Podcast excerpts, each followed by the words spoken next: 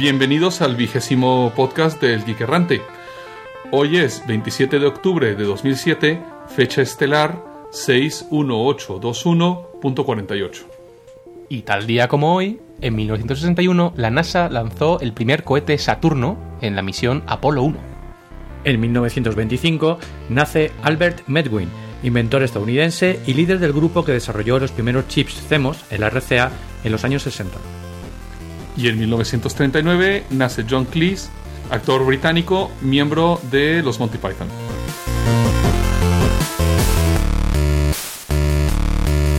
Cuaderno de bitácora. La explosión de antimateria de la semana pasada fue contenida por los sellos hipermagnéticos de la bodega de carga. Afortunadamente para nuestras vidas, la nave cuenta con un sistema automático de transporte de emergencia que se activa en caso de detectar la radiación gamma proveniente de la aniquilación. Ningún átomo de positronium fue dañado en el proceso, pero francamente tampoco nos importa. Recuérdenme meter al doctor en la escotilla la próxima vez que me mencione partida de Tetris con contenedores de antimateria. Hace 10 horas terrestres transmitimos nuestras coordenadas a IKEA 3, la que hemos localizado orbitando un asteroide en compañía de otra nave de composición desconocida. Creo que es hora de contactar con nuestro amigo. IKEA 3, IKEA 3, aquí el doctor desde el Geek Errante. Future, status report. Future, necesita asistencia, necesita ayuda. Eh, gracias, ahora mismo no. Eh, me acabo de cargar al último Nausicaa. Ya sabe lo duras que son las negociaciones con esta raza tan desagradable. En fin, soy el orgulloso poseedor de un motor de improbabilidad infinita, pero no me pregunte más.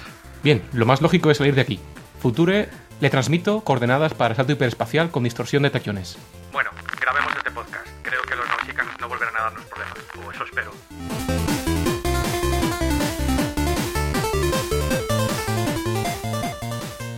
Y vamos con el rincón del oyente.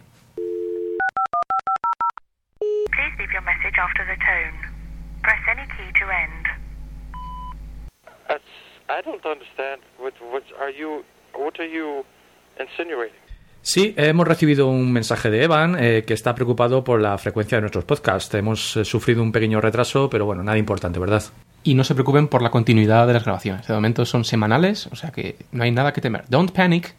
Y agradecemos a Jorge Maglio, que desde Argentina se declara geek errante dependiente y nos pregunta, y cito, frecuentemente me sorprendo tarareando la música con la que termina el show. ¿De quién es? ¿Se puede conseguir?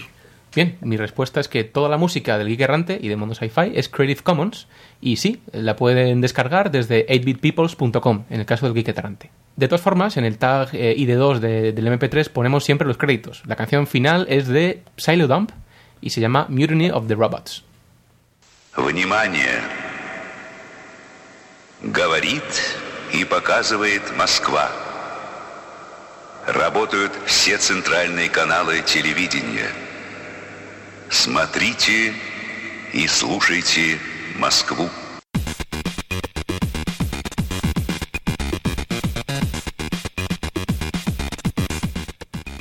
Bueno, y pasemos a nuestra noticia de entrada. La ciencia de los nudos desvelada. Enredos de cables, nudos que se forman de manera inexplicable en el cable telefónico. Por fin unos investigadores han desvelado el secreto matemático que se oculta tras esa venganza de la entropía. Dos físicos han diseñado experimentos de entrelazado y un modelo matemático para crear la receta de la formación de nudos y han determinado qué factores causan las marañas más infernales. El resultado de esta investigación, disponible online como parte de Proceedings of the National Academy of Sciences, arroja luz sobre un proceso tan común como poco estudiado. Douglas Smith y Dorian Raymer, de la Universidad de California en San Diego, llevaron a cabo una serie de experimentos caseros en las que se dejaba caer un cable en una caja que giraba a una revolución por segundo. Repitieron el experimento más de 3.000 veces, variando la longitud y rigidez del cable, el tamaño de la caja y la velocidad de giro. Todo el proceso fue cuidadosamente filmado y fotografiado digitalmente. Y ahora el descubrimiento. Los cables cuya longitud es menor a 0,46 metros no forman nudos. Sin embargo, la probabilidad de enmarañamiento aumenta espectacularmente hasta los 1,5 metros, longitud a partir de la cual las probabilidades de lío son las mismas para todos los cables.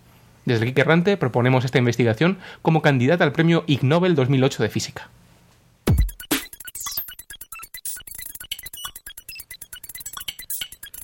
Google ha empezado a activar el soporte para IMAP en sus cuentas de correo de Gmail.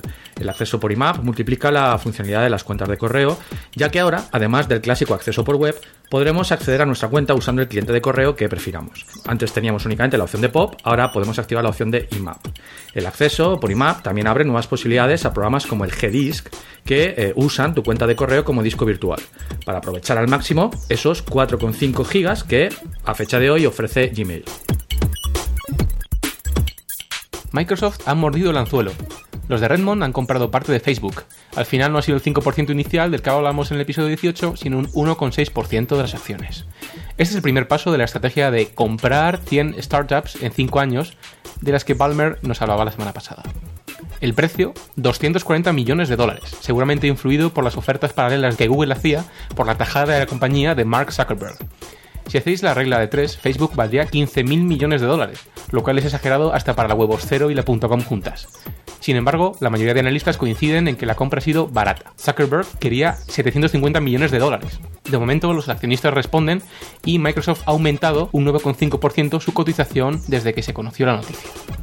Por otra parte, nos llegan noticias de que SCO Group ha sido adquirida por un grupo de inversión, York Capital Management, que ha ofrecido 36 millones de dólares más 10 millones para pagar a los acreedores. Una vez saldadas todas las cuentas, con básicamente todos los proveedores de Unix del mundo, York Capital asumiría toda la propiedad intelectual de la compañía y SCO se transformaría en un desarrollador de aplicaciones móviles. Ojo, no nos confundamos, SCO Group no es SCO original portamos Xenix a Intel, que en 1993 se convertiría en Tarantella ahora parte de Sun.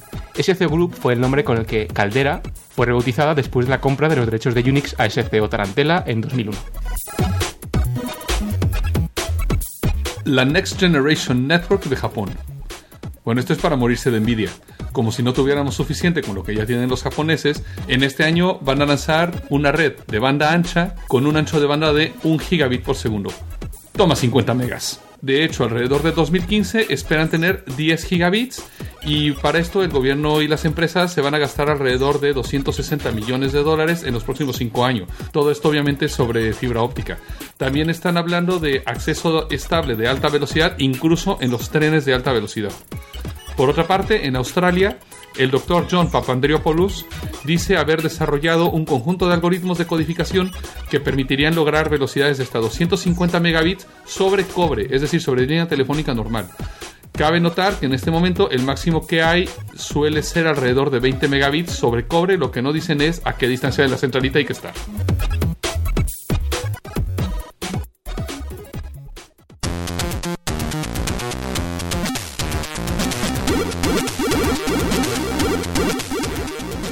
Y pasamos a nuestra sección de noticias, el rincón para hablar.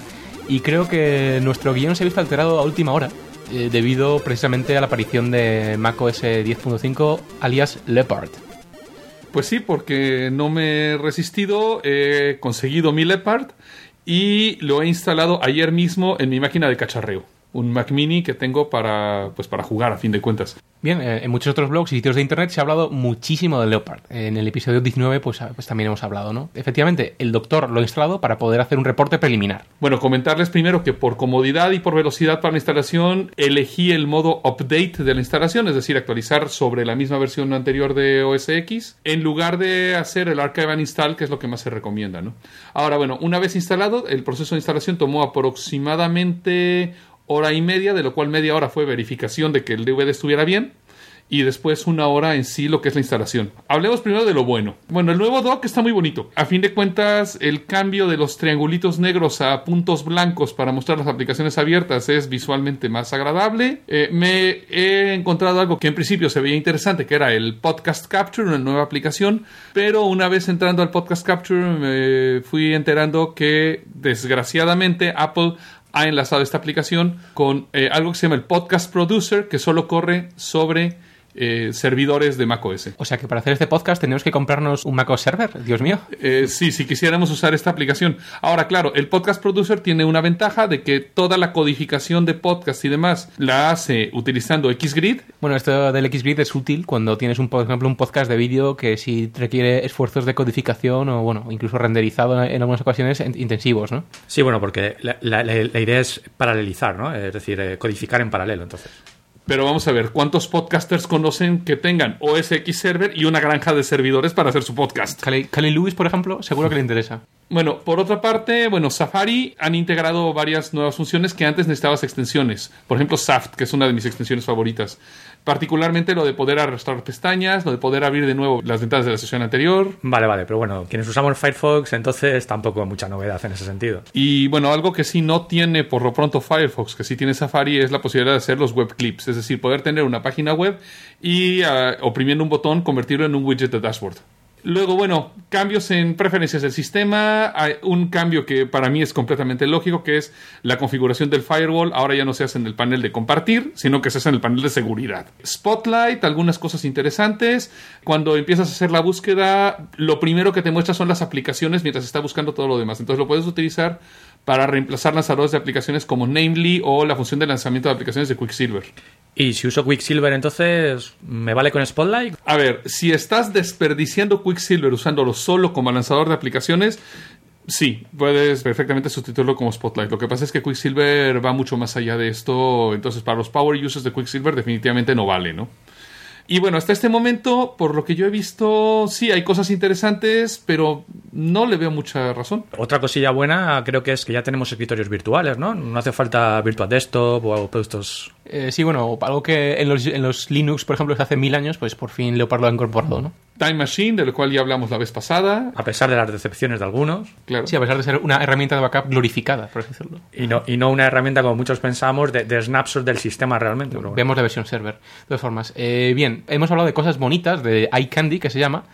Eh, y bueno, aquí queremos hacernos eco, aunque sea la sección general, por así decirlo, de cosas malas que tiene el Leopard. Y creo que hay una que oscurece y eclipsa a todas las demás. Bueno, vamos a ver. A mí lo más que me interesaba de Leopard realmente, por lo que lo hubiera yo instalado en mi máquina de trabajo normal, era por Java 6. Eh, ustedes saben que Apple hasta ahora ha atado las versiones de Java con las versiones de OS X. Sí, porque recordemos que eh, Sun mantiene las versiones de Java para Windows, para Linux incluso, y para, como no, Solaris. Eh, a diferencia de, de la versión de Java para MacOS, que la mantiene el propio Apple. Eh, sí, y de hecho, bueno, Java 6 se presentó ya desde diciembre del 2006, ya vamos para casi un año. Ya casi empezamos a entrar en el ciclo de release de Java 7 y todavía no tenemos un Java 6 en el Mac, porque resulta que Leopard no trae Java 6. Trae Java 1.5 o Bill, me parece. 17, si no me equivoco. 17, sí. Entonces, también le ha parecido fatal al, al señor James Gosling, que, fue sido el creador de Java y conocido en el mundillo Sun por sus MacBook Pro y PowerBooks de 17 pulgadas. Bueno, pues ha dicho que se ha visto obligado a dejar OS X en gran parte por la falta de soporte a Java. Esto puede ser el inicio de un éxodo de desarrolladores. Bueno, esto para mí es completamente un error, sí, por parte de Apple. Yo conozco muchos desarrolladores de Java que se han pasado al Mac por, bueno, la conveniencia, las bondades de la plataforma y demás. Además, si vemos, por ejemplo, la cantidad de desarrolladores que van a la Java One, estamos hablando de 25.000 desarrolladores, y lo comparamos con los que van a la Worldwide Developer Convention, que son escasamente 2.000, no sé, yo creo que Apple se está cerrando puertas y se está ganando enemigos. Es algo que definitivamente no debería hacer porque Apple había logrado que su plataforma fuese sexy para los dos desarrolladores de Java y Java Mobile. Y encima, eh, no sé qué pretende ahora mismo, eh, queriéndonos meter eh, su Xcode por salvarse la parte. Bueno, no solo eso, sino que en el Java One del 2000, Jobs dijo que haría que OS X fuera, y cito, la mejor plataforma Java. Eso me está sonando a mí una promesa muy vacía, ¿no? Leopard se distingue por incorporar eh, Python, Ruby, Rails y demás hypes, pero bueno, de a mí después de esto no me da ninguna confianza de que no vaya a hacer lo mismo con, con estas plataformas que, bueno, que pueden ser desplazadas por Xcode en, en cualquier momento. Bueno, y por otra parte uno diría, bueno, la ventaja es que tenemos el OpenJDK, ¿no? Es decir, tenemos un nuevo eh, JDK open source que se podría, en principio, portar a OS X, pero claro, no se tiene todo el trabajo que ya ha hecho Apple sobre la máquina virtual, no se tiene nada del trabajo que ya ha hecho Apple. Sobre todo en temas de, de integración con, bueno, para que Swing funcione en, en- en temas de, con el entorno gráfico de Apple, ¿no? Sí, con lo cual yo preveo que el portar el OpenJDK a OS X va a ser un proceso infernal. De hecho, de eso se habla en las listas. Hay un eh, intento de un desarrollador por empezar a hacer este port, pero lleva ya, eh, de hecho, como seis meses que no hace nada. Sí, eh, ahora mismo, bueno, eh, el, proyecto está un poquito paradillo porque hay, hay problemas de, compatibilidad con, el tema de las libc y cosas así, ¿no? Pero bueno, esto puede motivar a más de un desarrollador Java que le interese desde lenguajes eh, de scripting de la, de la máquina virtual, que hemos hablado un montón, hasta pues incluso desarrollar en Java 6 a hacer un switch a, Linux, a Solaris o, o a cualquier sistema operativo libre que no nos deje en bragas, por así decirlo. Como ya lo ha hecho el mismo James Gosling, que se ha vuelto a fin de cuentas a Solaris. Recuerden que, aunque sea con Bootcamp, podéis instalar OpenSolaris, Linux o lo que sea para x86 en vuestros Macs. Y también existe el Parallels. Continuamos con nuestra sección de developers y Unix. Developers, developers, developers, developers, developers, developers. Developers, developers, developers, developers, developers, developers, developers, developers. Yes!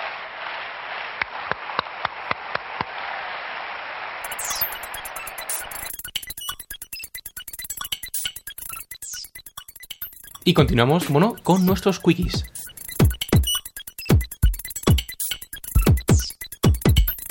Crackers rusos usan la GPU de la tarjeta gráfica para craquear passwords, acelerando así el proceso de meses a días. La compañía rusa, el Comsoft, ha vuelto a las noticias años después de que su programador Dmitry Skilaryov fuese arrestado por el FBI debido al craqueo del ebook reader de Adobe. Esta vez se trata de un nuevo software de ataque por fuerza bruta que hace uso de las potentes GPUs de las tarjetas Nvidia y ATI para craquear passwords de Windows Vista en al menos tres días en lugar de los dos meses que se tardaría haciendo uso de una CPU convencional. Esta nueva aplicación hace uso de las APIs que tanto ATI como Nvidia han proporcionado a los desarrolladores para quitar carga a la CPU ejecutando funciones matemáticas en la GPU. Es interesante ya que hablamos de hardware común en los PCs caseros, pero que desde finales del 2004 hay cores open source para FPGA como John que implementan las funcionalidades básicas de tus craqueadores de passwords, como John the Reaper, y que usando estas FPGAs en formato PCMCIA implementan por hardware la lógica de los algoritmos de cifrado o hash para craquear, multiplicando así el rendimiento por 100. Y es algo sobre lo que se lleva publicando desde el 96. No hay más que darse una vuelta por opencyphers.sourceforge.net barra OC.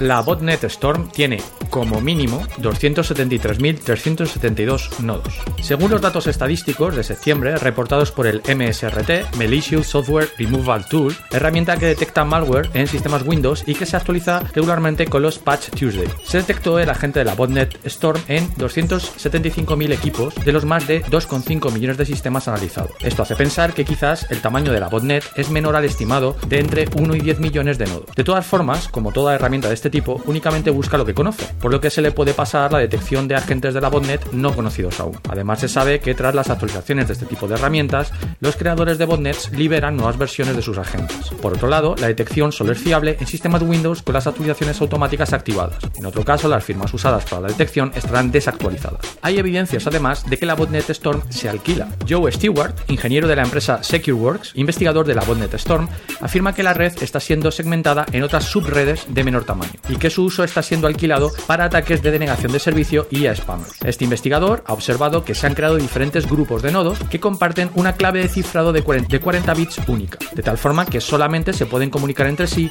los nodos que comparten dicha clave. La comunicación entre nodos va oculta en tráfico que a simple vista parecen paquetes de redes P2P como Itonki. Esta característica de ocultación, curiosamente, facilita a su vez la detección de este tráfico, ya que puede ser diferenciado del tráfico P2P legítimo.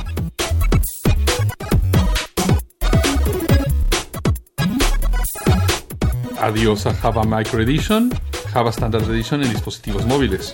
Bueno, de nuestros amigos de Java Hispano nos llega un artículo de CNET sobre los planes de Sun para dispositivos móviles. Dado que los procesadores y la memoria disponibles en estos dispositivos son cada vez más cercanos a los de una PC, Sun está pensando simplemente portar el JDK a estos dispositivos. Citando a James Gosling, intentamos converger todo a la especificación Java SE. Los teléfonos móviles y dispositivos de televisión han estado creciendo. La convergencia tomará años en lograrse. El primer paso para lograr este movimiento es Java FX Mobile, que tiene un subset mucho más grande en comparación con Java ME de Java SE para móviles. De acuerdo a Gosling, Java FX es probablemente el esfuerzo de ingeniería de software más grande y complejo jamás realizado por Sun. Sun se une así a los esfuerzos por desarrollar software más poderoso para los móviles junto a Mozilla y su XUL Mobile, el iPhone SDK de Apple y los que se sumen en los siguientes meses.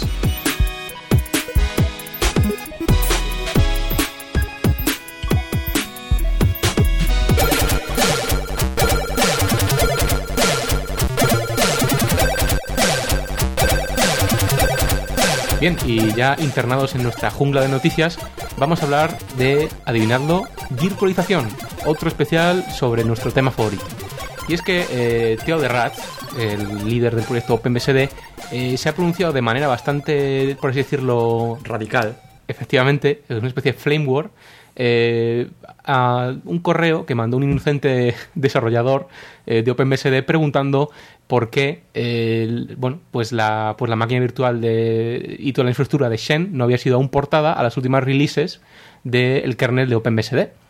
Entonces, bueno, pues el creador de OpenBSD, Theo eh, básicamente que ha, lanzado una especie de opinión bastante fuerte y con palabras igu- igualmente fuertes acerca del estado de la virtualización en los sistemas eh, x86. De hecho, Teo eh, ha dicho, bueno, y cito, aparentemente has estado fumando algo realmente al- que realmente te ha alterado las neuronas y creo que deberías de compartirlo con nosotros.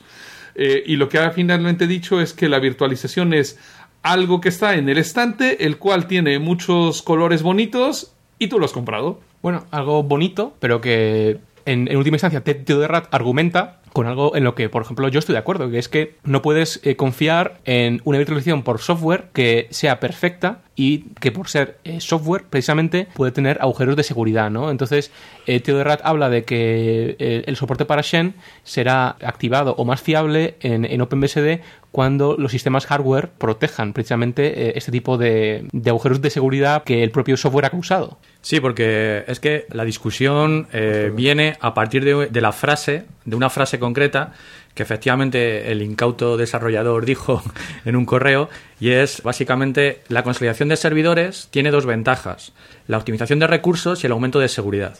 Y ahí se desencadenó todo, porque claro, eh, Teo dice, de acuerdo en el tema de que aprovechamos los recursos, pero la virtualización baja el nivel de seguridad o no puede sustituir a la segmentación física de, de los servicios y de los servidores en máquinas físicas diferentes. Es decir, que bueno, la gente asume más o menos que el interface que existe entre el sistema operativo y los distintos dominios y el hipervisor eh, no tiene agujeros de seguridad, pero es que esto Es mm, falso. Es totalmente falso. Es, es software y el software tiene bugs y los bugs pueden ser explotables. Y bueno, y, y un bug en una máquina virtual puede atacar a un hipervisor. Y bueno, como ya se ha demostrado, por ejemplo, en algún fallo de seguridad que ha tenido SEM, por ejemplo. Eh, porque aquí creo que podemos entrar a un tema muy interesante y con un título muy rimbombante y que no me resisto a decir que es seguridad en entornos paravirtualizados. Seguridad o inseguridad, ¿no? Eh, Porque vamos a hablar de algo que dejamos pendiente eh, hace un par de podcasts, en el número 17, un, un tema interesante que son los rootkits que aprovechan pues, el soporte de virtualización que tienen los procesadores modernos para crear un nuevo escenario que es el de, el de bueno, pues un escenario totalmente Matrix, el, el de un usuario que, cree que vive en su sistema operativo nativo, pero realmente vive en una máquina virtual. ¿no? Y bueno, pues esto es algo que se ha puesto muy de moda desde, pues desde el año 2006, eh, principios, mediados de 2006, en donde bueno, pues saltó a la palestra a raíz de pues, la Black Hat de, de agosto del 2006. Y a partir de ahí, bueno, pues, pues ha habido un continuo tira y afloja entre una de las principales eh, desarrolladoras o investigadoras eh, de este tema, que es Joanna Rukoska, que para mí es mi ídolo geek sexual de los últimos años. Y la que habéis citado un montón de veces, incluso una entrevista en, en- en vuestro blog, soygeek.com. Eh, sí, sí. Es que, bueno, quien la ve, digamos, en, en acción, ¿no? Eh, en, una charla, bueno, pues, pues se queda prendado, ¿no? Eh, ya luego a nivel técnico, bueno, pues uno puede estar más o menos de acuerdo o, o- o pe- o pensar que, que es discutible lo que dice, pero, pero es fantástico verla en acción, ¿no? Y bueno, pues es creadora, para quien no lo conozca, de, de Blue Pill. Eh, Blue Pill, eh, la, pastillita azul eh, eh, rememorando a Matrix, pues no es más que un rootkit. Un rootkit que aprovecha pues, el soporte y virtualización de, los procesadores para básicamente coger el sistema operativo que está ejecutándose en nativo, virtualizarlo y meter en una capa inferior un hipervisor. Un hipervisor que, bueno, es un hipervisor simpli- simplificado, un hipervisor hecho ad hoc para este tipo de tareas y que, lógicamente, al estar en la, en la capa inferior, justamente por encima del hardware y por debajo del sistema operativo virtualizado, pues tiene control sobre todo aquello que, que le puede interesar. Bueno, esto se me ocurre a mí que, vamos, el, el enfoque que se le suele dar a la virtualización real, por ejemplo la de Shen, es, bueno, pues que todos son bloquecitos separados, etcétera, etcétera. etcétera. Pero al, convivir todo en, en- una misma memoria física, obviamente, en el momento en que tengas eh, páginas de un sitio, páginas de otro,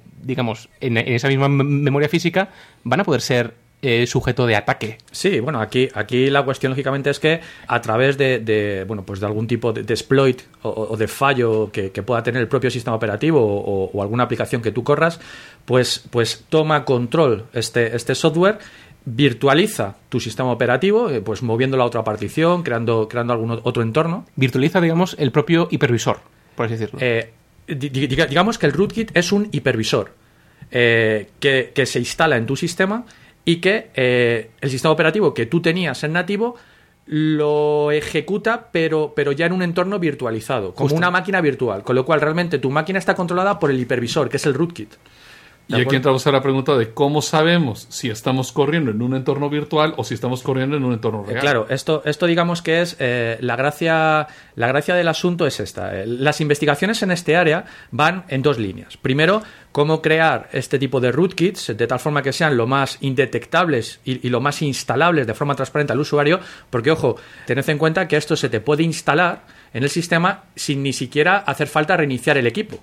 Es decir, eh, se toma control del equipo sin ni siquiera reiniciar. E incluso se puede aprovechar algún reinicio normal del sistema para tomar control. La línea de investigación va en este sentido, en, en hacer los rootkits lo más indetectables posibles y por otro lado, lógicamente, en cómo crear contramedidas de tal forma que sepamos si el sistema operativo ha sido virtualizado de forma ilegítima. Porque, ojo, y esta es la clave de la discusión y de todo el sarao que se, que se ha montado en el último año, año y medio, en, digamos, en los foros de seguridad con este tema de los rootkits virtualizados. La cuestión no es que yo sepa como sistema operativo que estoy virtualizado. La cuestión es, ¿estoy virtualizado de forma ilegítima? Porque claro, ahí está la cuestión. Y ahí es donde el- la guerra dialéctica entre muchos eh, investigadores. ¿no? Bueno, se me ocurre aquí también que las páginas de memoria usadas por procesos virtualizados po- podrían estar firmadas de alguna manera, hacer uso de Trusted Computing. Eh, sí, bueno, aquí, aquí lógicamente hay un montón de técnicas. Si queréis, ahora, ahora podemos hacer un repaso rápido. Eh, como, bueno, como ya hemos comentado antes, eh, por hacer un, un poco un, histórico, hace un año y medio aproximadamente, pues empezaron a popularizar este tipo de rootkits basados en virtualización. Y fue a partir de la publicación de, o, de la liberación de uno que se llama SubVirt. La idea es que, eh, bueno, pues como ya hemos dicho, el rootkit actúa de hipervisor o de gestor de máquinas virtuales, convirtiendo al sistema operativo legítimo en una máquina virtual. De esta forma, el rootkit hipervisor toma control de todo lo que le interesa, porque está por debajo. Teóricamente, este tipo de rootkit es difícil de detectar y de eliminar. Tened en cuenta que esto debería hacerse desde el sistema operativo que sea virtualizado. Por otro lado, todos los procesos que, bueno, pues que este rootkit basado en máquina virtual quiere ocultar al sistema operativo legítimo, lo puede hacer correr perfectamente en otra máquina virtual aparte. Con lo cual, se crearían como dos universos paralelos.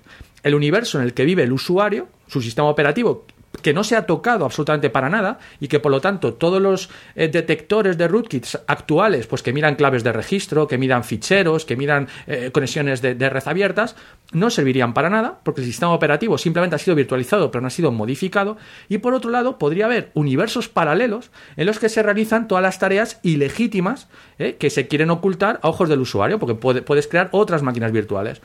Por otro lado, un rootkit hipervisor es la capa más baja del sistema, por lo tanto controla todo y puede decidir qué capturar y qué dejar pasar directamente al hardware. Eh, la polémica a este área de investigación llegó a manos de, como hemos dicho, eh, Joanna Rugotska y su rootkit para sistemas para Windows Vista, especializado en Windows Vista, que se llama Bluepill.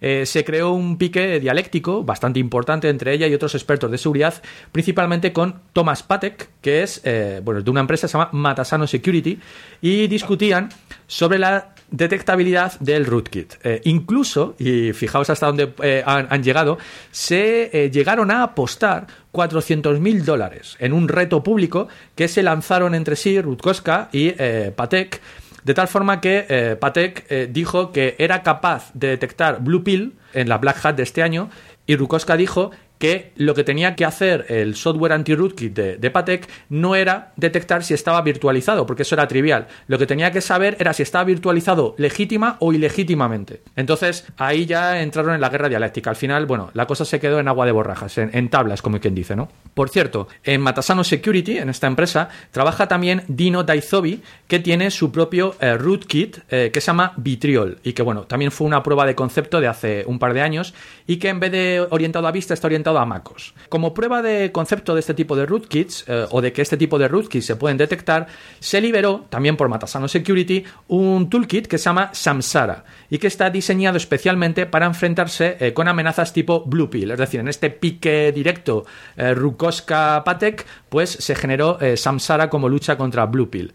Y bueno, ¿qué técnicas de detección típicas eh, se usan para saber si estoy virtualizado? Pues emulación de hardware, es decir, cuando nos virtualizan, se crea un hardware virtual y bueno, el sistema operativo pues puede, mirando a ver qué hardware ve, eh, pues puede saber si más o menos está virtualizado o no, porque hay ciertas, cier- ciertas eh, tarjetas de red, ciertas BIOS, etcétera, pues eh, que son indicativas de que estamos eh, sobre VMware o que estamos sobre Parallels o que estamos sobre Virtual PC, etcétera. Entonces, bueno, además mucho hardware de estas máquinas virtuales es hardware antiguo y que, y que no es creíble pues en un sistema actual. También pues ciertas huellas que se pueden buscar en la memoria, como comentabas antes, Mr. Solo, y efectivamente se pueden buscar ciertas cadenas de texto por la memoria, por la BIOS, por claves de registro, etcétera. Cuando ya entramos a métodos más sofisticados, estamos hablando de métodos, por ejemplo, que se basan en eh, detectar eh, en la IDT, en la Interrupt Descriptor Table. Por ejemplo, hay un, hay un software que se llama Red Pill, la, la píldora roja,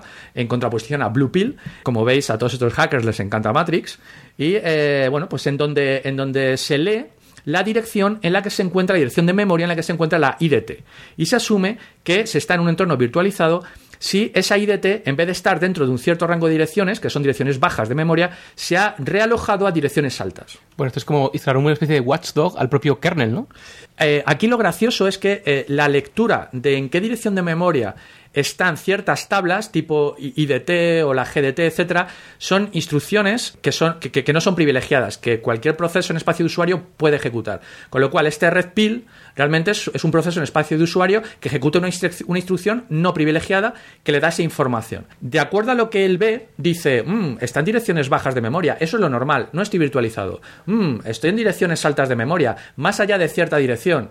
Esto es raro, esto se corresponde, porque es casi una heurística, no es una matemática eh, certera, se corresponde normalmente con que estoy virtualizado, porque normalmente los hipervisores lo que hacen es realojar la IDT de cada máquina virtual a una dirección de memoria a partir de cierto rango. Entonces, digamos que esta heurística suele ser fiable, pero no al 100%, porque, por ejemplo, se critica este método en el sentido de que en máquinas con más de un procesador esto no es realmente fiable. Esto de que se realojen las IDTs pasa en máquinas multiprocesador sin necesidad de estar virtualizado. Bueno, y ya puedes hablar de bajo nivel, eh, ¿por qué no irnos al procesador, no? Eh, sí, sí, y además, por ejemplo, análisis del procesador, efectivamente, es otra de las eh, técnicas, buscando extensiones que se encuentran eh, en los procesadores virtuales, ¿de acuerdo? Porque son extensiones metidas por el hipervisor. Entonces hay un programita, por ejemplo, que se llama Jerry, que hace esto. Luego, por otro lado, hay el típico ataque de timing, ¿no? De, ver cuánto se tarda en hacer algo.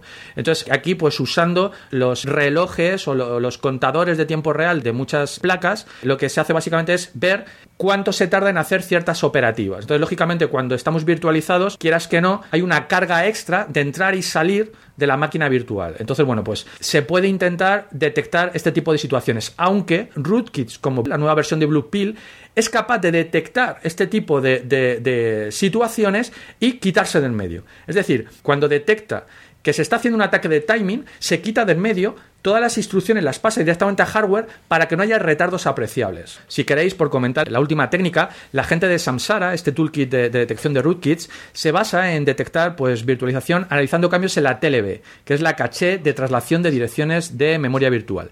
La idea es que tenemos la TLB en un estado conocido, forzamos la salida del hipervisor mediante una instrucción como CPUID, que es una instrucción eh, privilegiada que fuerza a salir fuera de la, de la VM, y al volver a la VM analizamos el estado de la TLB. Un cambio en la TLB implica que el sistema operativo corre sobre un hipervisor. Ahora bien, esto no demuestra, como dice Joana, que el hipervisor sea malware, simplemente que el sistema operativo esté virtualizado.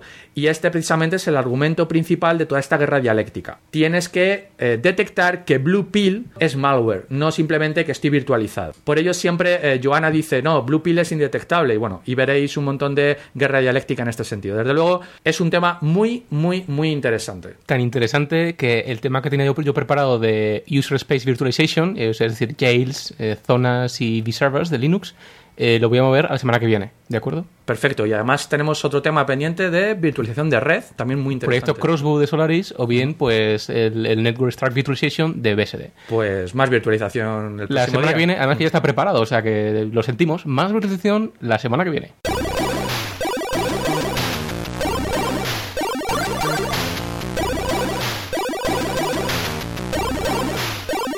Bueno, pero volviendo un poco al tema de los rootkits, resulta que la virtualización se está usando no solo para hacer un rootkit en software, sino también para hacer lo que podríamos llamar una especie de rootkit de licencias. Es decir, para subvertir las limitaciones que hay de compatibilidades entre licencias, como hemos hablado otras veces de la GPL3, ¿no? Efectivamente, eh, un hipervisor se puede usar para aislar software y bueno y, para hacerlo invisible entre diversas zonas o, regiones eh, vi- virtualizadas, pero también para, por ejemplo, si yo tengo un software sujeto a la GPL3, podría hacerlo compatible con software de, de cualquier tipo de licencia. Sí, porque bueno, esto viene de mano de los fabricantes de dispositivos que utilizan software con la GPL3, pero no liberan el código de sus propias extensiones, que por extensión de la GPL3 deberían de hacerlo. Aparte de la famosa antitiboización de la GPL3, es decir, que no puedo poner medidas eh, de- con DRM de cualquier tipo para el acceso a cualquier proceso cuyo código fuente sea GPL3. Claro, y con esto lo que pueden hacer los fabricantes de dispositivos es crear una máquina virtual donde por una parte se tiene el sistema operativo, toda la parte GPL3 y demás, y luego en otra máquina virtual tener el código que tiene DRM y el código propietario. O bien código sujeto eh, estrictamente a GPL2 protegido por DRM. Exactamente, y entonces, bueno, al ser máquinas virtuales completamente independientes, pues estaríamos hasta cierto punto dándole un poco la vuelta a lo que sería la, GP la GPL3. De hecho, acabamos de meter un rootkit a la GPL3. Bueno, y creo que el tema de la GPL3 que ha dicho el doctor es la excusa perfecta para el tema de derecho digital y P2P.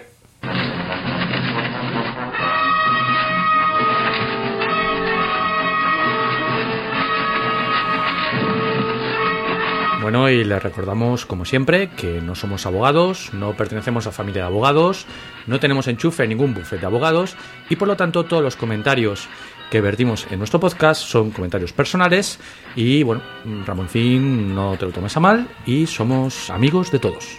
Y no queremos ir a la cárcel.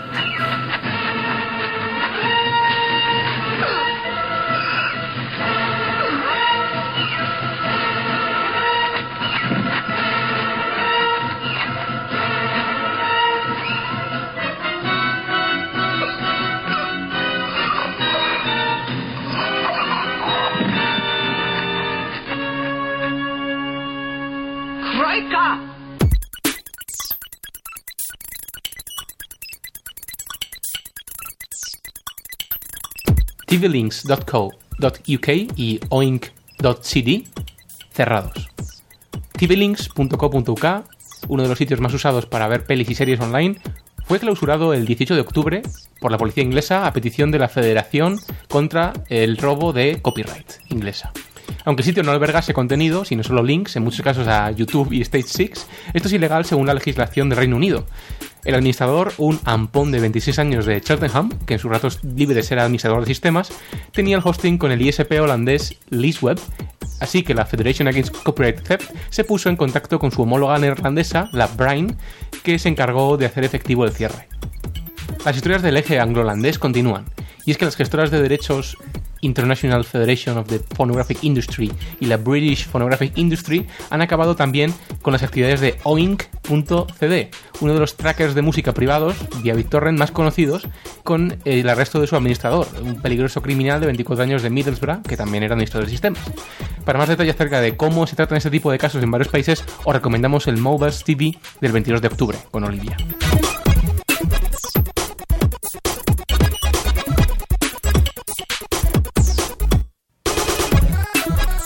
Condena de dos años al hacker que revendía servicios de voz sobre IP de las telcos tras hackearlas. Robert Moore es un hacker de 23 años que lleva cumplido ya un mes de los dos años de pena que le han caído por irrumpir en los sistemas de empresas y telcos para robarle sus servicios de voz sobre IP y revenderlos a través de otra empresa montada por él y por Edwin Pena, que era su cómplice y cerebro de la operación, y que actualmente se encuentra fugado de la justicia. Se calcula que la ganancia ha sido de cerca de un millón de dólares, o lo que es lo mismo, y a efectos de servicio, más de 10 millones de minutos de voz. Moore afirma que, eh, a pesar de lo aparatoso del ataque y de que incluso llevó a la quiebra a una de las empresas atacadas al no poder hacer frente a los gastos que la provocaron, el proceso fue muy simple, ya que el 85% de los routers vulnerados estaban mal administrados y muchos de ellos incluso conservaban las passwords por defecto. Moore escaneaba los rangos de direcciones corporativos de las empresas buscando gateways de voz específicos de los fabricantes Quantum y Cisco. Cuando encontraba uno, lo escaneaba de nuevo para ver de qué modelo se trataba y buscaba vulnerabilidades explotables o passwords por defecto. Si lo anterior fallaba, le pasaba un ataque de fuerza bruta por diccionario. Una vez dentro, usaba la infraestructura de la empresa o de la telco para vender su servicio de voz sobre IP, si bien todos los gastos por el tráfico que generaban recaían sobre la empresa hackeada. A pesar de esto, y curiosamente, Robert Moore solamente se llevó 20.000 dólares, a pesar de ser el brazo ejecutor y el técnico.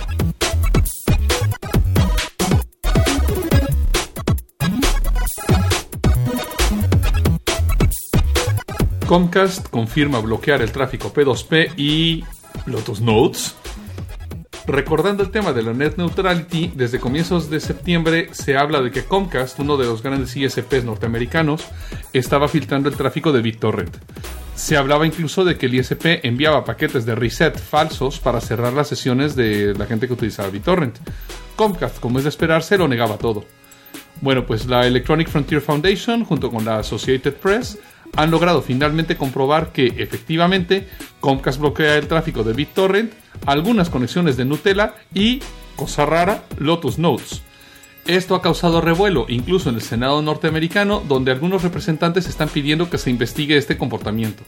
La cuestión es además que al estar creando paquetes reset falsos, Comcast podría ser incluso culpable de suplantación de identidad, lo cual sí que está tipificado por la ley. ¿Será esto el parteaguas que desbloquee el tema de la net neutrality de Estados Unidos?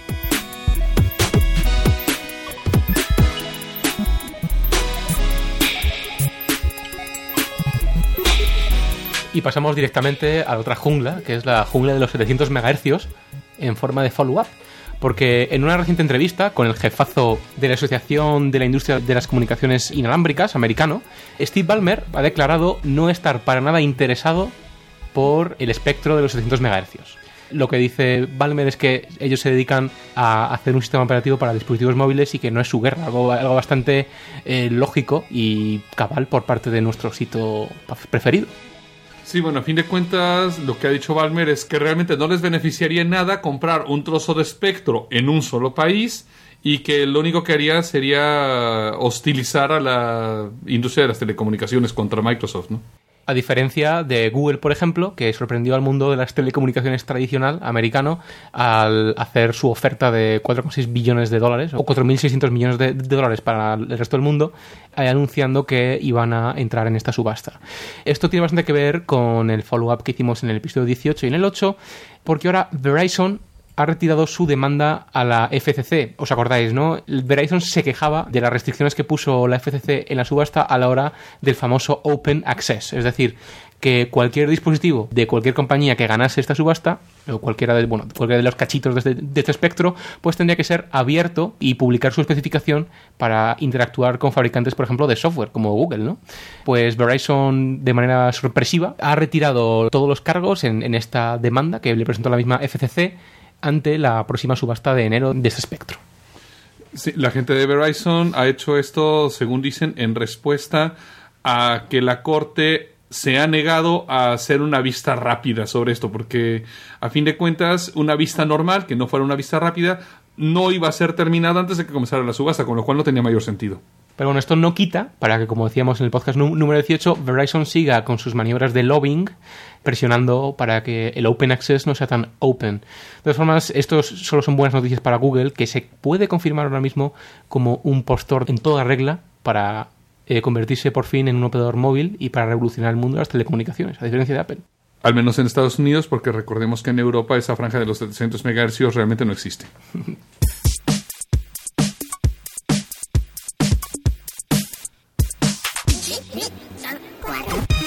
Bueno, y continuamos con nuestra noticia principal de derecho digital.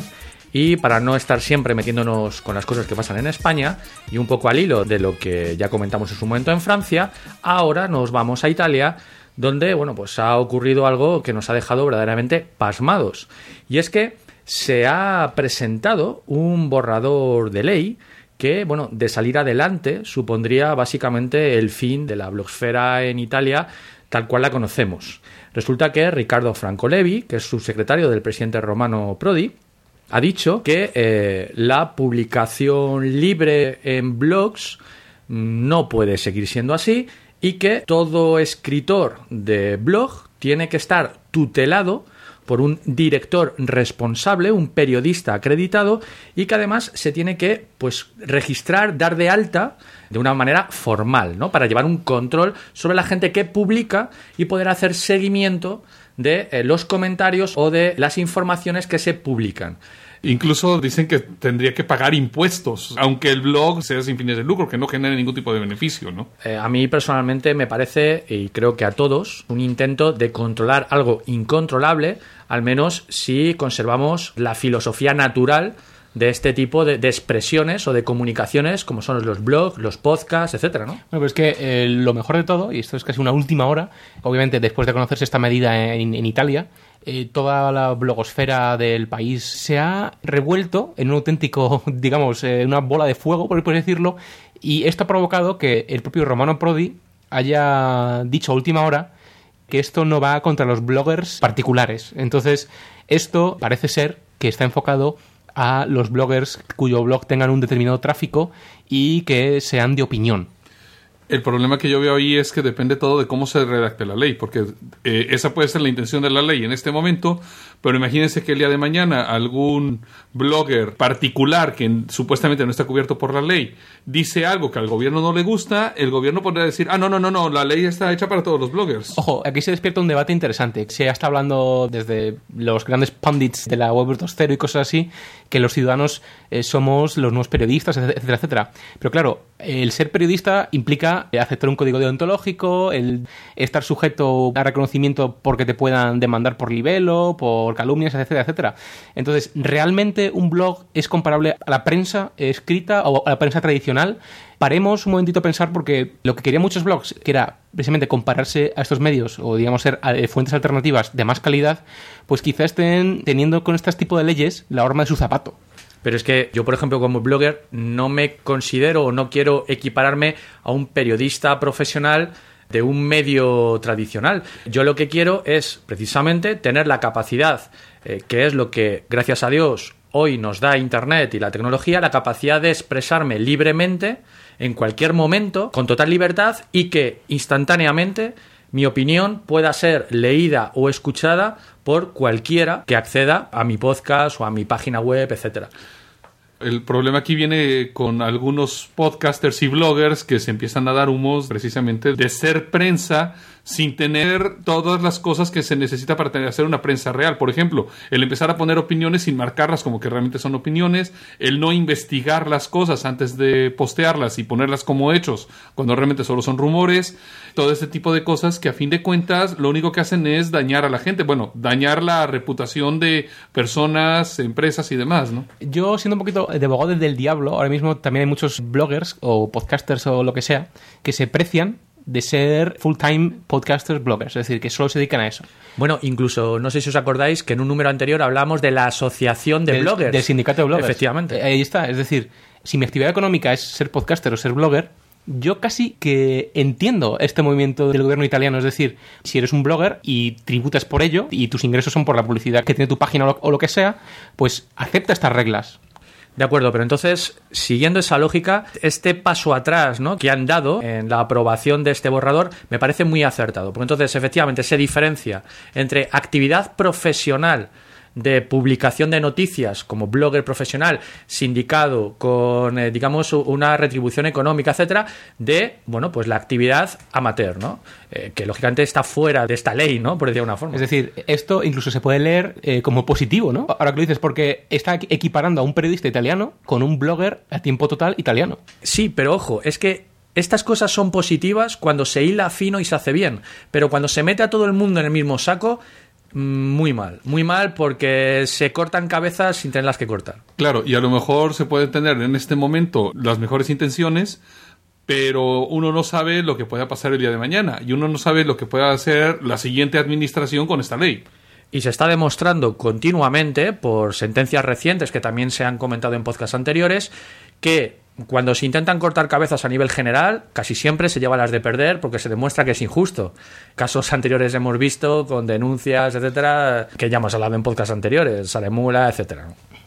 Bueno, y creo que esta interesante conversación que hemos mantenido entre nosotros pone punto y final a la sección de Derecho Digital por esta semana. Entonces, esto implica que... Pasamos a Sci-Fi to Sci-Fact, la sección donde, como de costumbre, abordamos todos los puntos de la actualidad que relacionamos desde nuestras mentes calenturientas con los éxitos de la ciencia ficción, como Dune, de Frank Herbert en este último caso, ¿no? Bueno, sí, los que hayan leído el libro Dune, Dunas de Frank Herbert, O bien la película de O- David Lynn. recordarán que casi al principio eh, Gaius Helen Mohayam, la mayor madre reverenda, llega a la casa de los Atreides a ponerle una prueba a Paul Atreides. Y esta prueba se hace mediante un dispositivo que se llama el Gom Jabbar. En este dispositivo uno mete la mano, el dispositivo le da a uno Una eh, descarga, algo así, ¿no? Un dolor. no, no es una descarga, es estimulación directa de los centros nerviosos donde parece uno que se le está quemando la mano. De hecho, siente uno que prácticamente se está quedando ya en los huesos calcinados. Y cuando saca uno la mano, la mano no tiene ningún tipo de daño. Bueno, pues esto ahora se ha hecho realidad. Lo ha hecho Oh. realidad, como no, el ejército americano. Han desarrollado ahora un nuevo aparato que a través de microondas ajustadas para estimular directamente las terminaciones nerviosas de la epidermis asociadas al dolor, genera una sensación de calor precisamente, de que quema, ¿no?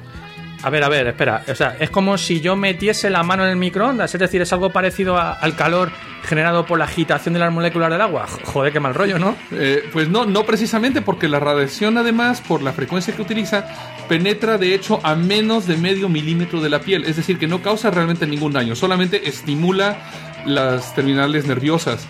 Esto se ve como el equivalente del siglo XXI del gas lacrimógeno o de los cañones de agua utilizado, por ejemplo, para dispersar multitudes sin, sin dañar a nadie. De hecho, hablan, por ejemplo, de poner un dispositivo de estos en tamaño grande en la parte de atrás, por ejemplo, de un jeep en una zona de guerra. Y el tema está en que alcanza, me parece que unos, unos 3 kilómetros o algo así, ¿no? Vale, y, y como contramedidas, ¿qué podemos pensar? ¿En que van todos los soldados hasta las cejas de morfina para no sentir el dolor? O... Eh, pues por ejemplo, eh, porque este dispositivo no mata las terminaciones nerviosas, es decir, está ajustado para el máximo dolor durante el máximo periodo de tiempo. O sea que imagino que al final te desmayarás. Pero bueno, ha ha habido uno de los columnistas de Scientific American que lo probó en, su en sus propias carnes y decía literalmente que es como si su propio cuerpo estuviese ardiendo, es decir, algo horrible. Bueno, y como otra contramedida podríamos hablar de trajes hechos completamente de papel aluminio para hacer una jaula de Faraday. Bueno, yo ya llevo papel aluminio en cierto sitio, ¿eh? Bien, y con este lamentable comentario creo que vamos a dar por concluido nuestro podcast. Eh, y bueno, no sin antes agradecer a todos nuestros oyentes el que hayamos alcanzado el K de descargas, es decir, 1024 descargas. Felicidades, chicos, ¿eh? Pues muchas felicidades a todos. Esto fue con el episodio 17 hasta ahora. Pues lo dicho, muchas gracias chicos y como dicen en otros podcasts, si les gusta nuestro estilo, recomiéndennos y lo dicho, Chicos, eh, estoy viendo el escáner de larga distancia y estoy viendo unas naves de guerra sospechosas que están convergiendo sobre nuestra posición. Más vale que huyamos. creo que es, es momento para que instalemos ese motor de probabilidad infinita que ha robado usted en el futuro. A ver, a ver, yo lo primero, no lo he robado, lo he cogido prestado. Y segundo, vamos a ver, esta gente es muy, muy, muy molesta, ¿eh? Los nausicanos estos, yo no creía que fuesen tan molestos. Bueno, haber visto Star Trek a su debido tiempo.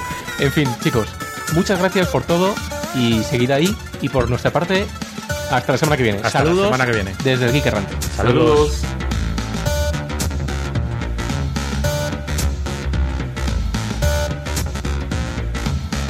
Este podcast se ha elaborado con 100% bits reciclados. Ninguno sufrió daños durante la grabación. Se distribuye bajo una licencia Creative Commons Share Alike Atribución No Comercial 2.5 de España. Para más información visita www.creativecommons.es. Contacta con nosotros en podcast.elgeekerrante.com o a través de nuestro blog www.elgeekerrante.com.